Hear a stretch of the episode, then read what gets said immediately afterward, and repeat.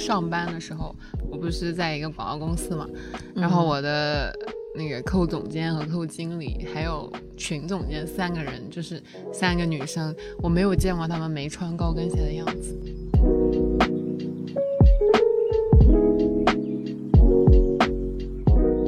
感觉都是工具吧，嗯，永远不要把一件事情应该做还是不该做去怪在工具头上，应该看到后面更本质的东西。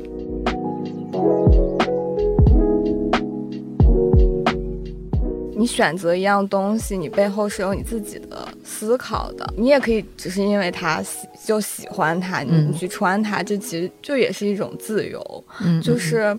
你不能因为它可能它背后有什么历史，一下子去一刀切的去评断一种行为，就是是另一种枷锁吧。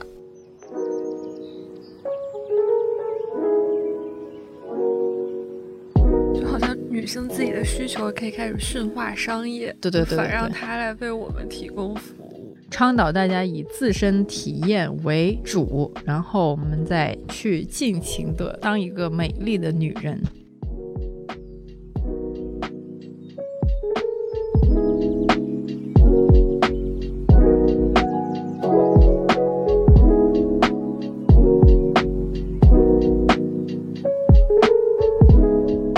Hello，大家好，欢迎收听美理想编辑部，我是林兰，我是嘉瑞，我是真儿，我是阿紫。今天呢，我们要聊一个很痛的话题，就是女人一生要经历多少痛 哦。所以你今天特别穿了一双高跟鞋来吗？大家又看不到。呃，其实大家可以听到了，可以听到，那你能听到吗？我走两步，没有啦。其实高跟鞋确实是故意穿过来的，但是它是一双很舒服的高跟鞋。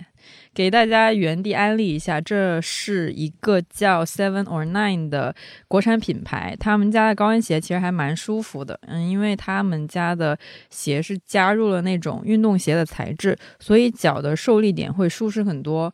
那么我们今天的这期节目呢，也是和专注舒适与经典款的单鞋品牌 Seven or Nine 合作播出。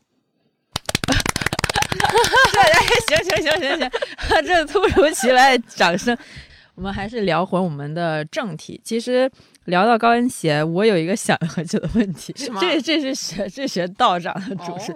我有一个，我偷偷哦不对不对，是学丹青老师。我偷偷想了一个问题很久，就是女人的美和舒服是真的不能兼得吗？感觉从小到大，作为女人，好像要承受的痛还挺多的。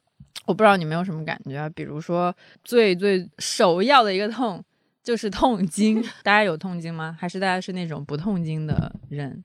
我早晨才吃了药。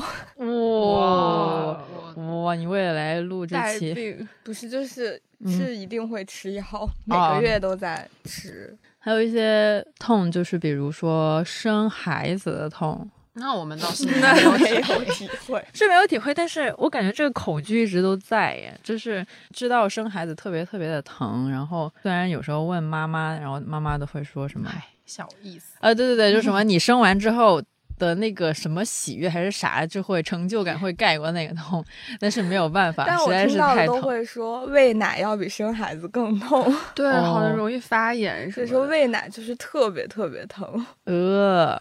我是每当看到社交平台上那些孕妈剖出来自己那个生完孩子肚子的照片，或者是怀孕期间那个肚子的照片，我都觉得天呐，当妈太不容易了，就那个肚皮都会发紫的，嗯，还会发紫啊？对，会发紫，有很有很严重的妊娠纹，就有很多身体上的疼嘛，就是当当女生的话，然后身体上的疼疼，除了那种生理性的，还包括一些因为社会。呃，传统的审美而造成的一些不必要的疼，但是很多人都有经历过。就比如说，呃，你没有穿过束身衣吗？那感觉我们这个年代好像已经没 穿这种东西。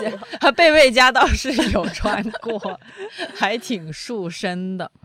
就你们有穿过什么那种因为想要美呀或者怎么样的穿过一些比较紧身的衣服吗？当然。都穿过，但是都是比较年轻的时候。我现在已经放弃了，就是没有，就那种场合好像越来越少了，就是需要穿穿的很正式的 dress up 那种场合，现在越来越少。嗯嗯不过还是会有那种衣服在衣柜里面备着。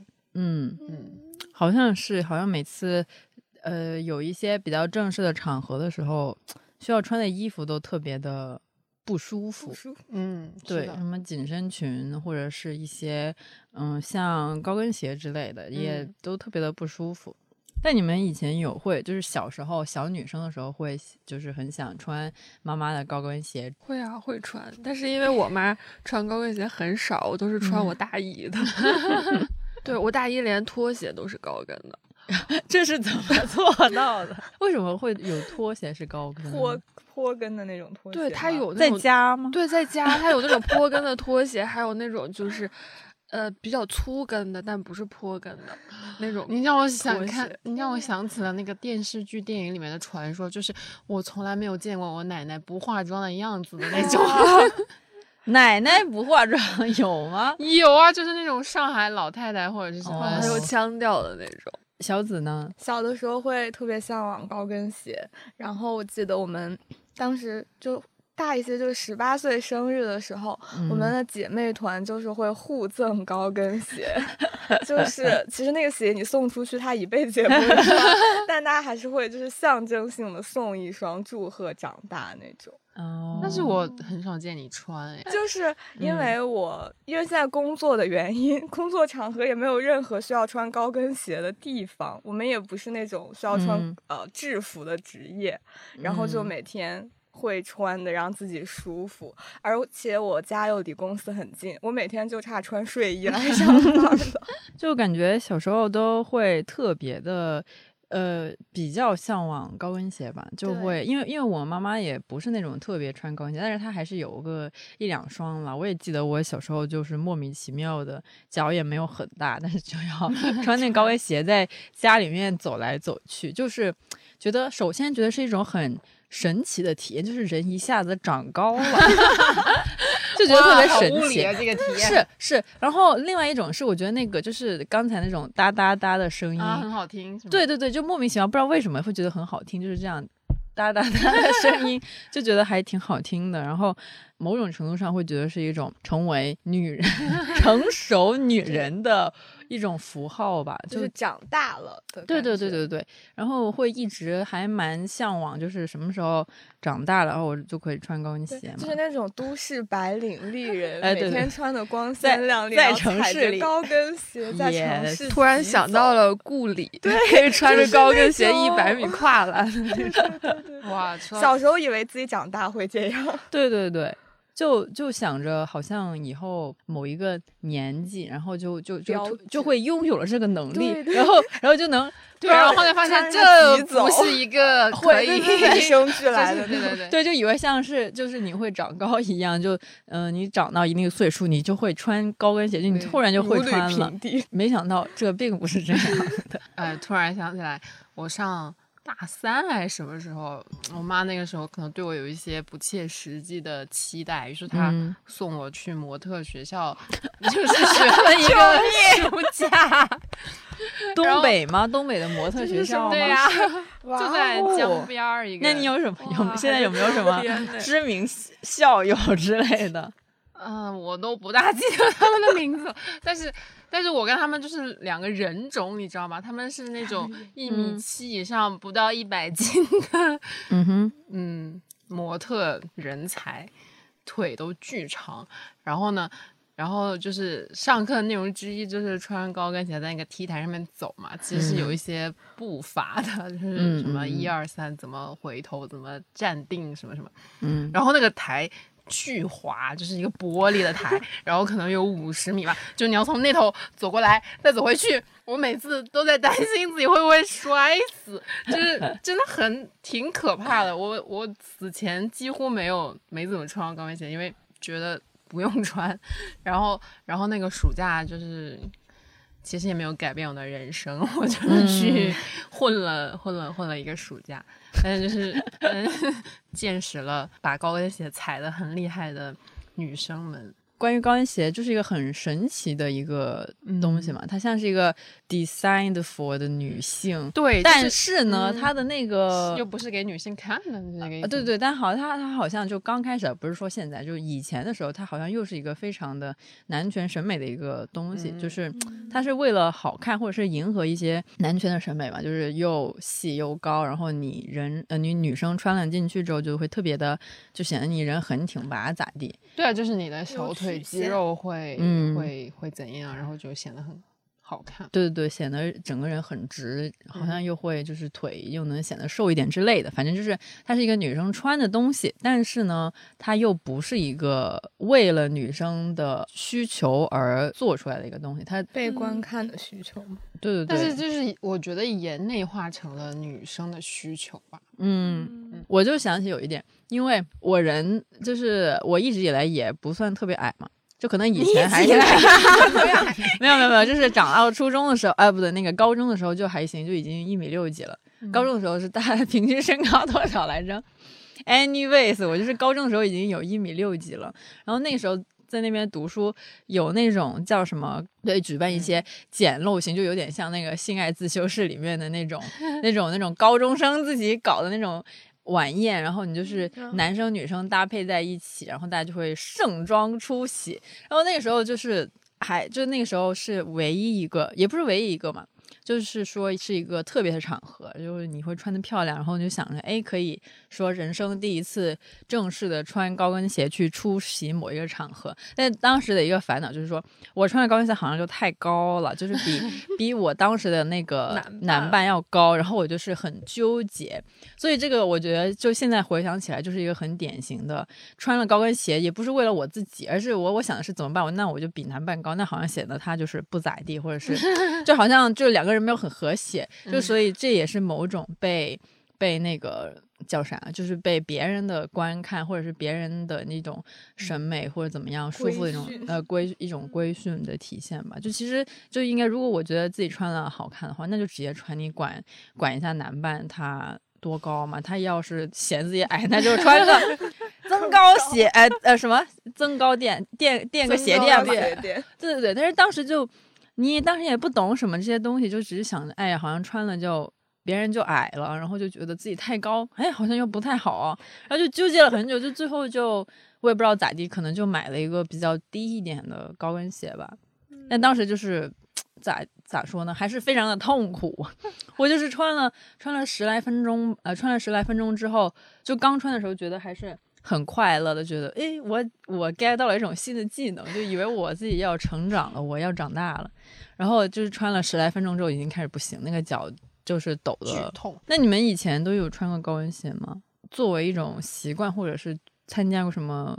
活动的那种，就是如果你要穿礼服裙的话，就可能还会需要穿高跟鞋，不然就会 撑不起来那个裙子。气势，那是因为那个裙子做的太长吗？就是 为什么大家穿礼服裙都要穿高跟鞋？你的固定审美就是那样，对对对，好像是一种。其实你也可以穿就是帆布鞋，像小 K 一样，但是呢，你的腿要长一点，不然会在一众女生里面就会显得不太起眼。嗯，对。还有那种什么，像什么防水台啊那些，我之前看到人就是看到有一些摔死哎，女女生同学穿，我就是对他们有由衷的那个叫啥敬佩，就觉得他们好牛，这是怎么做到的？而且还上楼下楼的那种，我感觉都人都要断了。我我刚我刚上班的时候，我不是在一个广告公司嘛，然后我的那个客户总监和客户经理还有。群总监三个人，就是三个女生，我没有见过她们没穿高跟鞋的样子，就是这么牛。他们是比我上一辈的广告人，然后他们就是 上一辈的广 对，反正我就是 never ever see 他们没有穿高跟鞋，就是即使是出差赶火车拎个行李箱也是穿着高跟鞋，半夜在公司加班也是全装穿着高跟鞋小裙子那种。这是不是已经有点进化成了一种职业精神了？就感觉像是他们职业的一个配套的一个配件。就是，对我觉得他们就已经养成那种习惯了。然后像我这种比较松散的人，就试图想要养成这种习惯，但是我竟然连每天都化妆都做不到。的确是，我记得之前像什么衡量衡量女生熟不熟，就是看他们有没有带妆见彼此。我们公司就大家基本上都不化妆，涂个口红就是已经是很大的这个尊重了，对彼此的尊重。之前不是说什么有一次什么丹青老师来，应该是两年前吧，丹青老师。去开有一个活动叫什么一周年是 App 的一周年活动嘛，然后全体女员工都化起了妆，哦，可是局部的发布会，发布会，对对对，然后全体女员工化起了妆。简直就是 百年难得一见的一个，大家认不出彼此。我真的有同事不认识我 大家都是当当年嘉瑞还去化找化妆师，好像是是找专专业。哎呀，这么久的事情，可见大家对那个陈老师的尊重是顶级的，就已经超越了一个口红。就我也有化妆了，那天我应该还涂了一点腮红。对，因为我对对方，因为我自己也不。懂化妆嘛？那我对对象或者是某一个场合最高的尊重就是我还涂了对，除了口红之外，我还涂了腮红。你们是会认真化妆的人吗？就是你们的化妆包有多大？我我 我不会画眼线，我到今天哦，我也不会画眼线，不会画眼线，然后不会画，不会夹睫毛，为啥？睫毛也不会夹，我会不敢对自己下手，就是我老怕夹到眼皮，我每次都会夹到眼皮，但是就还是会夹，还是会尽量不夹，就还行吧。你我看一下你睫毛短，我睫毛很短，所以我就觉得哦，反正夹了涂了睫毛膏，它也很短，那就算了吧。那的确是那就算了吧，对对，比较短的，因为我睫毛比较长。然后之前就是我爸妈老是吐槽我说你睫毛也太直了，我说那难不成它还能转弯吗？那我以前烫了，我以前还是会有尝试也是卷一下睫毛，但后来就是比较麻烦，就是算了，就一切退化到涂一个口红。哦，我过年的时候不是回家种了睫毛，然后我来上班种睫毛是啥？就是。就是会粘假的睫毛在你的真睫毛上，然后它可以保持一个月吧，大概就会你的睫毛就是很长。这就叫种，我以为种的话是那种永久，不是像不是像植发一样。嗯嗯嗯。其实就粘粘上去，然后家，然后还被佳俊和佳瑞发现了。我说什么？站的我这么远都能发现我种了睫毛，看效果，可见我平时睫毛有多短。那可能是都是比较懂行的人。我觉得最大的尊重就是画一个眼妆，因为平常的时候就不会。我以前有尝试过画什么眼妆之类的，但是就是。像自己，我可能是我不会画，就是被像被打了两拳，就是那种棕色的那种，然后我最后就放弃了。然后后来还是觉得化妆什么的都比不上多睡二十分钟重要。你化妆吗？你刚开始的时候，佳瑞上班，刚广告公司，广告公司那时候就是昏天黑地，顾不上。然后后来就是年纪大了之后，不画不涂粉底的话，就是皮肤的那个状态真的有点差，就是黑眼圈。对，那现在现在比较多就是涂一层防晒，然后直接上一层粉，嗯，就就跳过粉底液那一步。然后眉毛是一定要画，为啥？因为你没有眉毛吗？眉毛。呃，因为我也好像不咋画眉毛，你都不怎么修的样子啊！对对对，我可能该修一下，比较有。我也是，我我毛发比较多。我也是没有眉毛的，所以我出每天都要画。我记得有一次，哎，忘了，就还在前前公司的时候，公司有什么事儿，然后呢？就是大家一起拍了好多张照片，然后我就看我的脸怎么这么奇怪，然后 哦，我没有画眉毛，就超明显的那种。这感觉在疫情之后，因为大家都戴口罩，有没有大家会更注重眼部的化妆？对。那你们是什么时候开始化妆的呀？都是大学吗？上班之后，我差不多上班之后会比较频繁，因为之前那个公司也是大家打扮光鲜亮丽的那种。我就是我以前也是以为化妆也是一种随 随着年龄的增长，然后某一天这都是技术，某一天你就像会喝水一样，突然你就会化了。然后我就一直没有没有认真的认真的去学。然后就是我大一的时候就看着身边的朋友们，然后室友什么的，就是逐渐都开始化妆。然后我就想着，那我可能就是之后逐渐也会。没想到，如果我不去学，我是不会掌握这一门技能。这个就像用卷发棒一样，就是呢。本人三十岁了，才第一次买了第一根卷发棒，然后十一期间在家卷了三天，然后觉得还是不太会用。真的，美丽真是又花时间又花钱还花脑子。但是我到现在都不会用什么高光阴影，然后那个我都不会。我超级爱看美妆视频，然后呢，你实践吗？然后获得一种快感，就是有一种看了就会了的感觉。然后。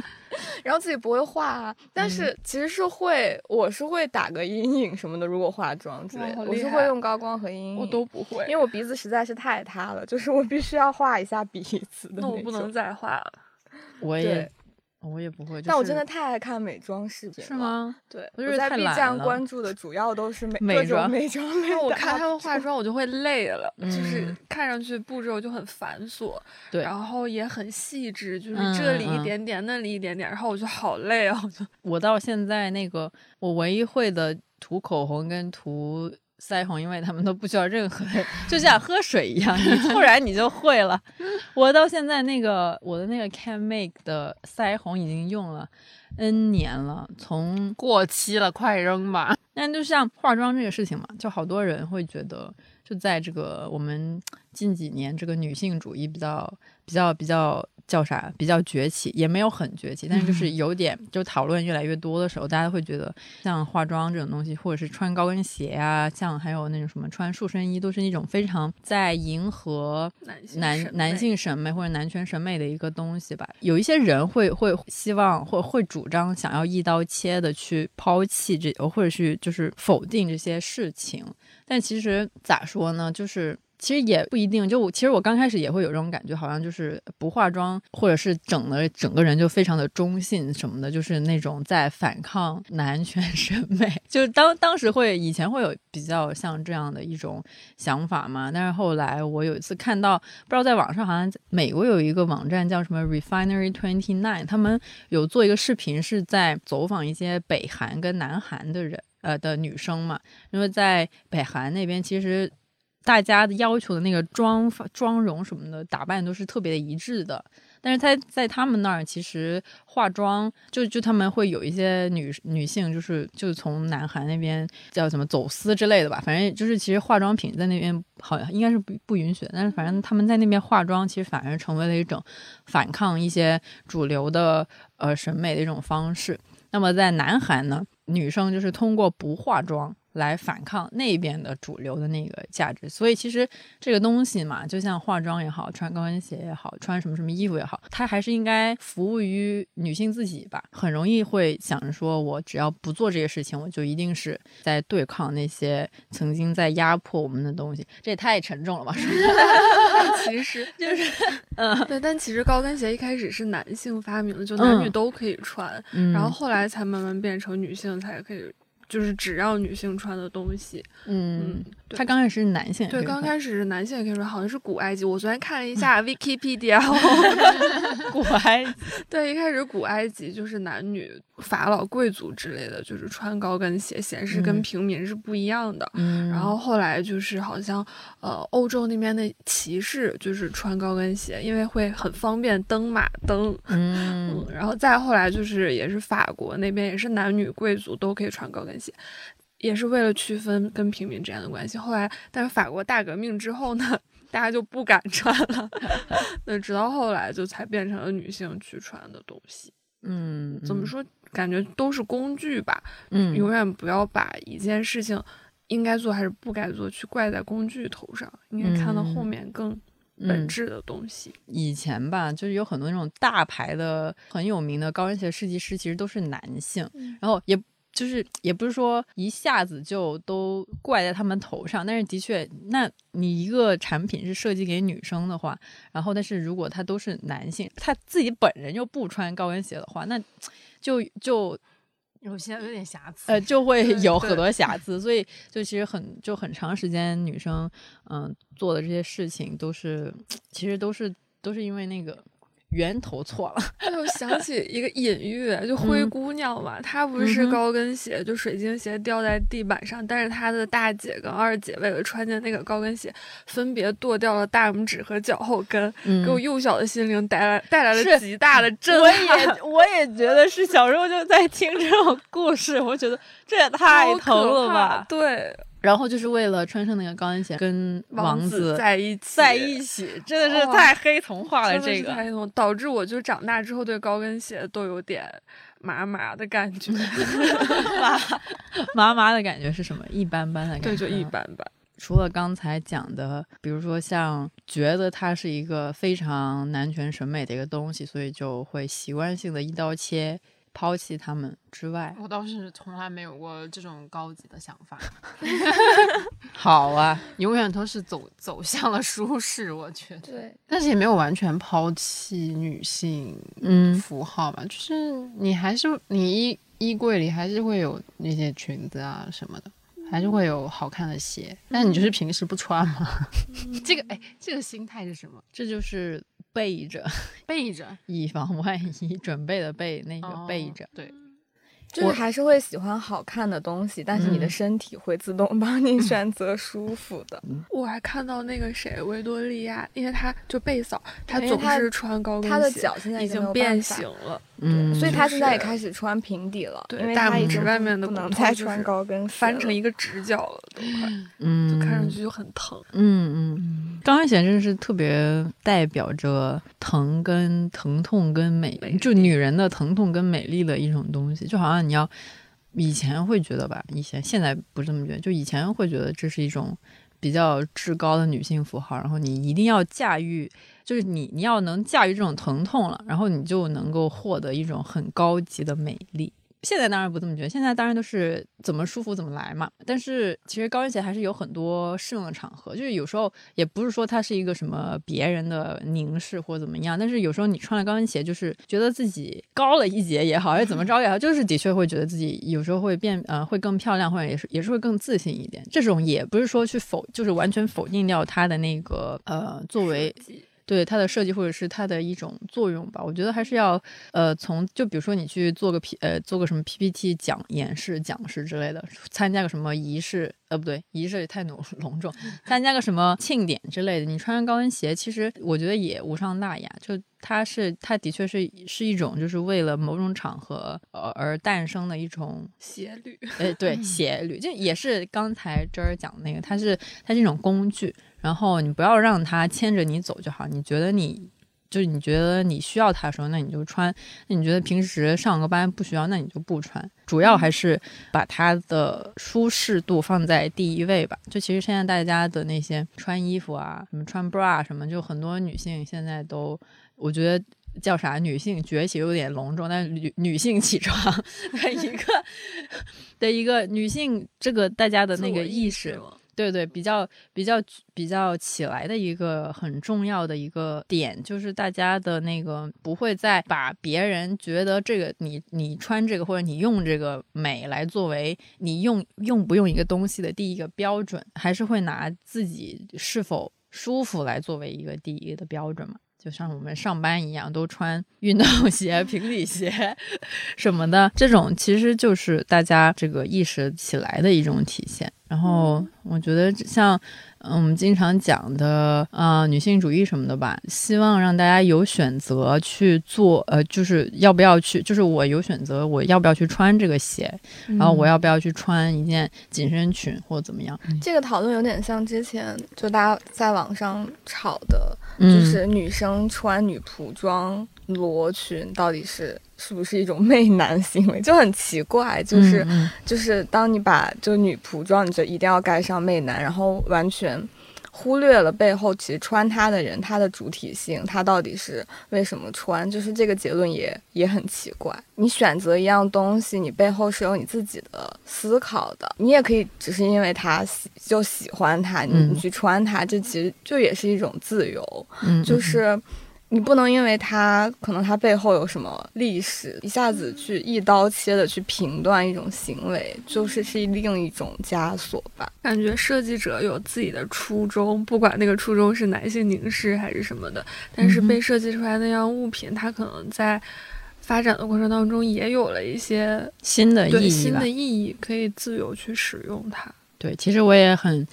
期待看到男性穿，就是平时，对我真的有有有朋友有就是有男性朋友就是穿裙子，就当然他的那种裙子就跟普通女生穿裙子方式不太一样，就他们还是很 fashion，有那种搭配，然后里面就不知道怎么搭，就是我觉得还挺真的是挺酷的，就是有越来越多的这些新的穿法或者怎么样来出来吧，所以所以就当当一些男性也开始穿裙子裙子的话，或者是短裙怎么讲好，你就不会觉得它是一个所。所谓的什么女性符号，就是这就是大家喜欢你就穿，就是这就是它的一些新的一些意义吧。我觉得。前一阵那个戳爷不是在那个旮旯秀上还穿对对。吊带长裙，我看到了，还把 还把他的那那就是刚好用吊带遮住，然后他好像还有一张照片是那个什么。是那个 Rihanna 什么让不知道谁拍他上厕所尿尿，然后就穿着那个裙子，我都要笑死了。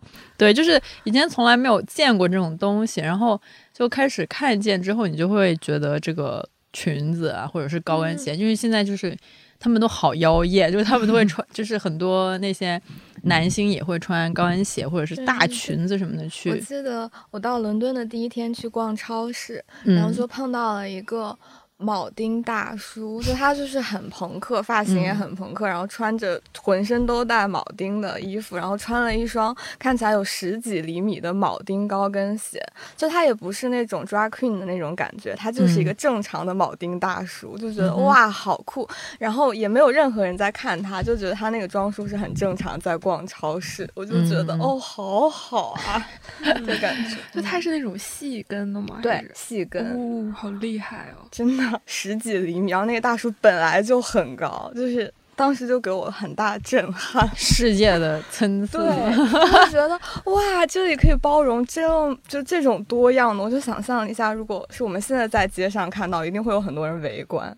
但他就是在超市里面没有任何的人看他，当然我是偷偷的看两眼，可能大家都在偷偷看他。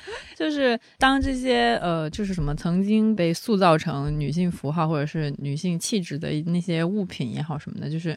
呃，男生也穿，或者是允许一些别的人群去穿它的时候，它就没有那么，它就会开始去性别化了，就是那些所谓的那些什么叉叉审美、主流审美就会被消解掉。所以还是非常鼓励大家都去根据自己的需求、个人的舒适需求也好，还是审美需求也好，就都去穿穿，我觉得都挺好的。这样就不会就不用老在说他你穿个啥，你就是媚男啊或者咋地。加瑞现在已经躺下，他已经他已经完全放弃了这个。没有，我就在想，就是这个跟时尚潮流有没有关系？因为嗯，就是之前道尔在《尔雅》里面有一期，就是他跟 Allen，Allen 是那个 The Emery 的一个什么主理人，然后他是做那种绅士服装，然后他们俩就讨论，道长也是一个孔雀男嘛。什么是孔雀男？就是花枝招展。就是他们讨论，就是好像每年忘了几月份，十月吧，在意大利有一个那个服装展，嗯，然后呢就会有全世界各地的时尚绅士们汇聚意大利，嗯，然后就穿。赵阳也去了吗？是专为绅士。对对对对对，道长我他他一定是去过，但是我不知道这几年他有没有去过，毕竟有疫情影响。然后他们就他就跟艾伦在讨论一个话题，说。因为最近几年，比如说小白鞋、板鞋，还有那种轻松运动风的衣服很流行。比如说你在硅谷，你也看到这种人；然后你在哪儿来看这种人；然后甚至有人穿那个平底鞋去那种比较高级的餐厅。然后道长就跟他大概那意思，我记得不太清楚了，大家可以回头再看一眼那一集。大概意思就是，道尔还是觉得那是人，就是怎么说，就是规也不是规定下来，就是嗯，你去比如说米其林三星餐厅，你还是要有一个着装的要求和规范。然后这个是一个没有被说出来的东西，但是是一个墨守大家都会大家都会遵守的一种对一种约定吧，对一种约定。那他还是觉得去这种场合，你穿一个平底鞋或者运动装，他还是觉得不合适的。嗯嗯，他觉得还是不管是男生女生，还是要穿好得体，穿对对。主要就是得体一点嘛，就是你要去，你去个大排档，你当然可以穿的 随便一点。当然，你也可以穿高跟鞋去大排档，但是有有一些高级一点场合，或者是一些更正式的场合吧，就还是还是需要人得体一点，就是算是一种对对那个场合的一种尊重吧。对对对，但但但是这个，嗯，之前日本不是有一个那种职女性那个职场叫什么哭兔，女性不想穿高跟鞋去职场的那种活动嘛？那种的话，因为有很多人就会觉得说什么女性在职场里面穿高跟鞋或者是化妆是一个必须的一个东西，嗯，但其实这个就这个就是有点不一样，就是我我是觉得一个办公的地方就或者公司什么的，它。的确是有有一个理由是可以要求员工穿一定的衣服嘛，就可能因为，嗯，每家公司或者是他们要做的事情不一样，就是你穿什么的确是有可能影响一个公司的那个什么 image 之类的吧。但是我觉得像高跟鞋这种，就在有其他的一些鞋子可以代替，就同样体面，对同同样的得体的情况下。的确，你是不能要求别人，就女生，特别是只要求女性去穿这个高跟鞋。但但是他们穿穿什么皮鞋什么的，也是可以，就是作为一个很得体的员工出现的。对对对。前段时间哦，对是那个乌克兰一个廉价航空，他们改了就长裤，还有运动运动鞋。对对对对对，就觉得很好。对对，而且很飒也很好看。对啊，就是他们依然是非常得体，或者是以一个非常专业的面貌出现。就所以他们也不需要来，一定要说穿一个什么短裙或者过膝裙，然后穿一个高跟鞋来体现他们专业性。就他们穿别的服饰也是可以的。对，而且在飞机上又颠簸，穿高跟鞋很明显没有那么方便。对，很明显就是不太科学的一个，而且不太安全。对，不太安全的一个安排吧，我觉得是。所以其实就是有的时候这种。得体或者不得体的这种规则，它也是在变的。它可能会就会随着你自你意识的改变，然后再再变。就至于要不要遵守它，我 我自我是打一个问号的。就比如说，如果你真的要去一个场合，就可以遵守它的规则，但那个规则是否合理，是是需要你去思考的。就它肯定不是因为它制定了，你就你就会觉得它是合理的。对对对，其实会是可以改变的。突然想到之前看那个舒淇的结婚照，当时其实是有 shock 到我的，因为她穿的不是那种传统的，她好像就穿了一个 H&M 的礼服裙，就她就只是头上戴了一个那种纱纱的东西，然后脚踩的还是帆布鞋，步伐轻盈的跳在冯德伦的身上，就感觉 哇，又可爱又浪漫。嗯，像婚礼这种本质上是个私人的东西嘛，那我觉得她穿啥，她只要开心就好。就有越来越多这种可以以自己的舒适为主的，然后去通过这个再去选择我要穿啥，这种是一个比较，我觉得是一个比较合理的思路吧，而不是说。嗯，经常就是想着按照一些定式。对对对对对。我觉得这几年最舒适的女性解放就是大家开始穿无钢圈内衣。对，以前也是说过钢圈内衣是这个叫啥提提胸型还是拉紧？之之聚聚拢聚拢这个我对，还说会下垂，但其实我觉得。穿内衣终究会下是不会的，对，这就是一个陷阱，商业陷阱。对，但是那个时候好像就会流行说你要露乳沟 之类的。其实我觉得这也是时尚潮流的关系。但你现在打开淘宝都是大胸显小内衣，平胸时尚。对对，真的所有的内衣都会说大胸显小，但这总归是一个舒适的时尚，就还不错。我好像我妈很很早就开始跟我说。可以穿那种没有钢圈的，就是会比较。他说那种，然后他说他的理由是说钢圈的会好像容易生病，是不是？差不多是这种理由吧。反正他是说没有钢圈的是更不会生病的那种。对，特别好笑。但以前好像都没有很多无钢圈内衣卖，就除了那些少女内衣是有钢圈。对对对对。其实最早的启蒙就是还真的是优衣库。是吗？就没有钢圈。对，嗯。我最近就是第一个都是 我，其实是今年开始批量将自己的 bra 全都换成了那个没有钢圈的，然后我最近买的最多是那个内外的那个，是真的是我穿过最舒服，不不是开玩笑，真的是非常舒服的那个，它是那个 one size fits all 的那种，对，无钢圈 bra，，然后。就是非常的舒适。我最近 牛，这个夏天已经在尝试不穿，不穿还是有点，因为会穿吊带什么比较多，然后就就不可以买那种乳贴，对，对对对，乳贴也蛮舒服的，就好一点的乳贴就不会有任何不适感。对，我学到一招就是可以用胶带。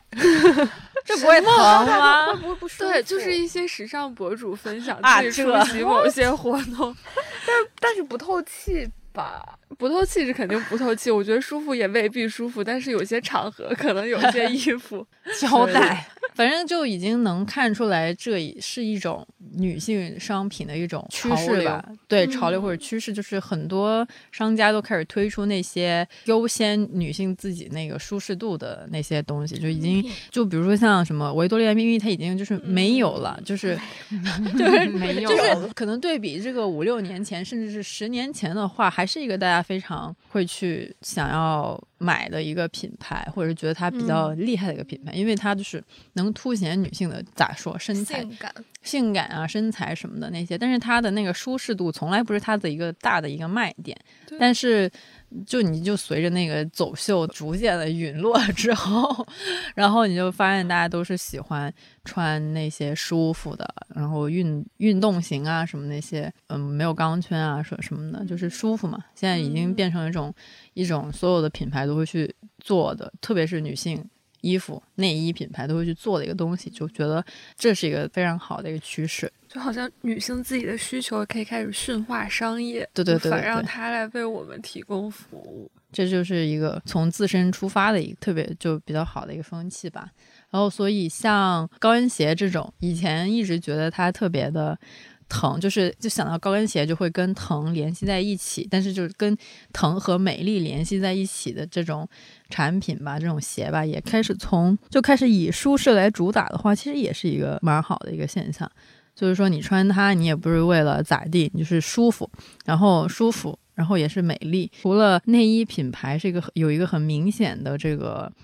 呃，趋势的转变以外，其实鞋也开始有了，就是像我们今天合作的这个单鞋品牌 Seven or Nine，它就是就我感觉就有点像内外 Ubras 那样，就他们走的品牌那个宣传的核心都是一样，都是以舒适为主的，就是都是一个在关注女性的穿着体验，然后在不断的。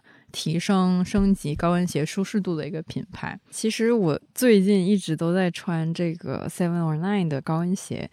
我自己一个最明显的感受就是鞋头非常舒服，呃，就是它不会让就一般的高跟鞋都还是你穿了一会儿就是蛮就鞋尖呃就是脚尖会比较磨嘛，但是这个 Seven or Nine 他们就不会。后来我才知道，是因为他们家的鞋都加了那个空气棉，就是很多运动鞋其实都在用这种材质。然后，嗯，这样一来，穿的时候那个受力点就会感觉非常的软和舒服。我还很喜欢 Seven or Nine 的原因是，它一直在不断的优化这个穿着体验。